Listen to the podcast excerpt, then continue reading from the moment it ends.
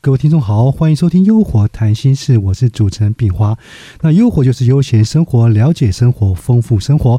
那今天请到啊两位我的嘉宾，首先是海饼干文化教育事业的创办人，在大陆、台湾、东南亚各国演讲超过三千个场次。我们欢迎大树教练。炳华好，听众朋友们大家好。好，第二位我们欢迎也是一样海米干花教育事业的顾问周志平周顾问。平华好，各位听众朋友，大家好。好，那上次我跟我们办公室的那个朋友聊天哈，他说现在小孩子脾气都很不好，很不好的时候，诶，是不是大人有关系？大人脾气不好，小朋友的脾气大概就不好。那这有没有相关联性？我们请大叔先分享一下。是，呃，平华这个。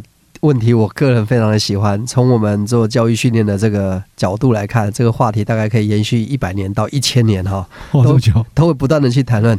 呃，从我们角度来看，肯定父母亲的行为是一定影响孩子的。那刚刚好，我在网络上看过两支影片，那跟炳华还有这个听众们分享啊。也许你在网络上也曾经也看过这影片，就是说，啊，有一个大人，不管是爸爸或者是妈妈，然后后面跟着一个孩子。那么前面只要做什么，后面跟着做。好比说，前面的抽烟，他就跟着抽烟；前面的喝饮料，他就跟着喝饮料；前面的乱丢纸屑，他就跟着乱丢乱丢纸屑。啊，前面的人跟别人呃杀价或者讨价还价或者吵架，孩子就在后面也跟着发脾气吵架。所以，他当然这个影片最后的用意就是说，父母亲的行为是肯定会影响孩子的。好，这个影片我想有些观众朋友或者听众朋友应该是有看过。那第二个影片是我最近才看到的，我觉得也挺有意思，它是。用这样的一个叙述的方法，就是说，有个妈妈，她是这样描述她的孩子。她说：“我的孩子呢，喜欢恶作剧，呃，还会呃假装要哭泣，还有呢，就是做事会有点小赖皮、小撒娇哦，那种不负责任的感觉。”她是这样描述她的孩子。那么这个影片进行到最后呢，这个孩子有一天老师规定写作嘛，写说我的妈妈是一个什么样的人。就这孩子的作就说，我的妈妈就是一个调皮捣蛋，会扮鬼脸，会假哭，然后会这个呃小小的恶作剧。所以也就是换句话说，当妈妈在描述自己的孩子是这样个性的时候，其实也是孩子在描述我妈妈是一个什么样的人。但当然，这两支影片其实都是为了表示说。父母亲的言传身教，对孩子是绝对有关键的影响力。当然，也可以提醒我们，如果我们希望孩子表现得更好，首先我们大人得端正自己的行为。正所谓古人讲的“上梁不正，下梁歪”，对那个以身作则啊。那当然，这个都种种的原因，这是我个人的观点是这样子。好，那这话题，那个这位兄，你你怎么看？是的，我我认为父母的行为肯定对小朋友他是有绝对关键性的一个影响，但是我相信他还是会有。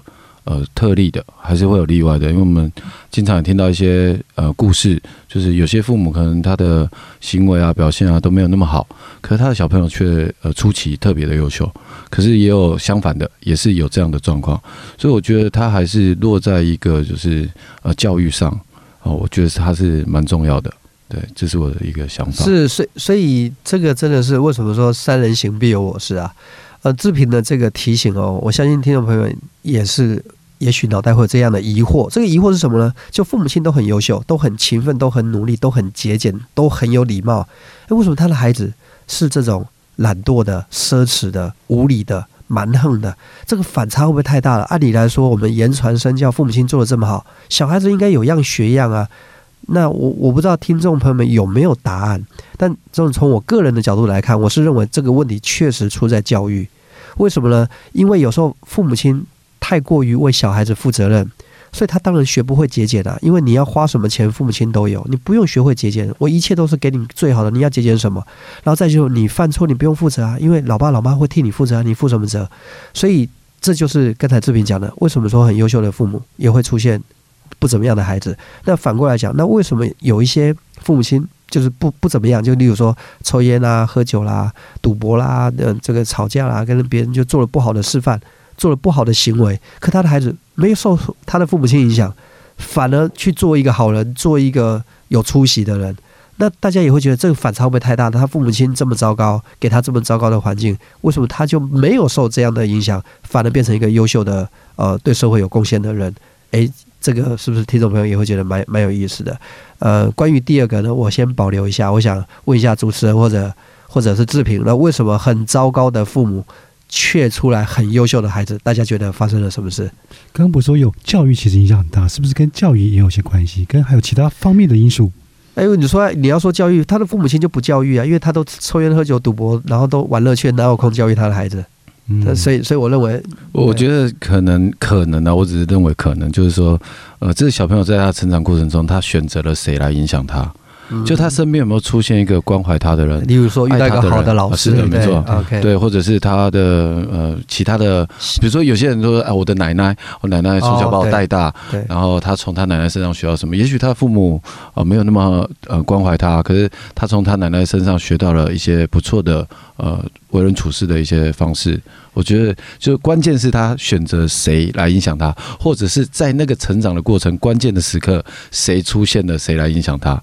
那当然，我我猜啦，可能跟慧根还是有一点关系。就是说，对，就有关系。对你，你你有没有那个那个想法，就是选择一个可以值得学习的呃长辈或者是老师这样子？是的。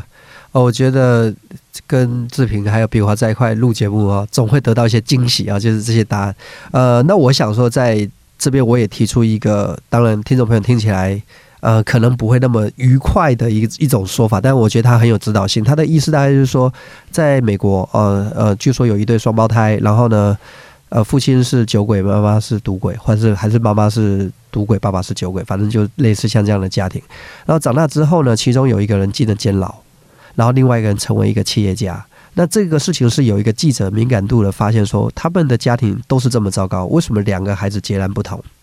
那于是乎，他就去问这个监牢的这个孩子说：“你为什么今天会被关在监狱里面？”他说：“我没有选择。你看，我爸爸是酒鬼，我妈妈是赌鬼，然后呢，我这样这样换你长大，所以他们会的我都会，所以他们也被关，所以我也被关，这不是很合理吗？”他他的答案就这样子。好，记者哦，好，那那他就去问那个做的很好，做事业做的很好，说：“呃，我可不可以请问你，为什么你可以把事业做得这么好？”他说：“我没有办法，我没得选择。你看，我爸爸是酒鬼，我妈妈是赌鬼，我在那样的环境长大，我有别的选择吗？我只能认真努力、优秀，而且。”不能跟他们一样，不能去过那样的悲惨人生。那所以你看，就是同样的家庭，同样的父母，但两个孩子的想法截然不同。所以我想说，如果要说做结论的话，就变成说，呃，无论我们什么样的家庭，不要找理由。不要找借口，选择权永远在你，看你决定过什么样的人生。所以你刚刚讲那个第二个例子，就是说他成为企业家，应该就是刚刚志平讲，他有慧根，是不是？是。可以讲慧根，他突然就是不从反的方向去做了。因为他们两个答案是一样的，是一样的，对不对？结果是不一样的。哇，好，那今天话题还是谈不完，没关系，更精彩的部分我们下集继续再谈哈。那今天谢谢大叔教练的分享，好，谢谢炳华，好，谢谢志平的分享，谢谢炳华，好，别忘了继续收听我们的优活谈心事，拜拜啦，拜拜。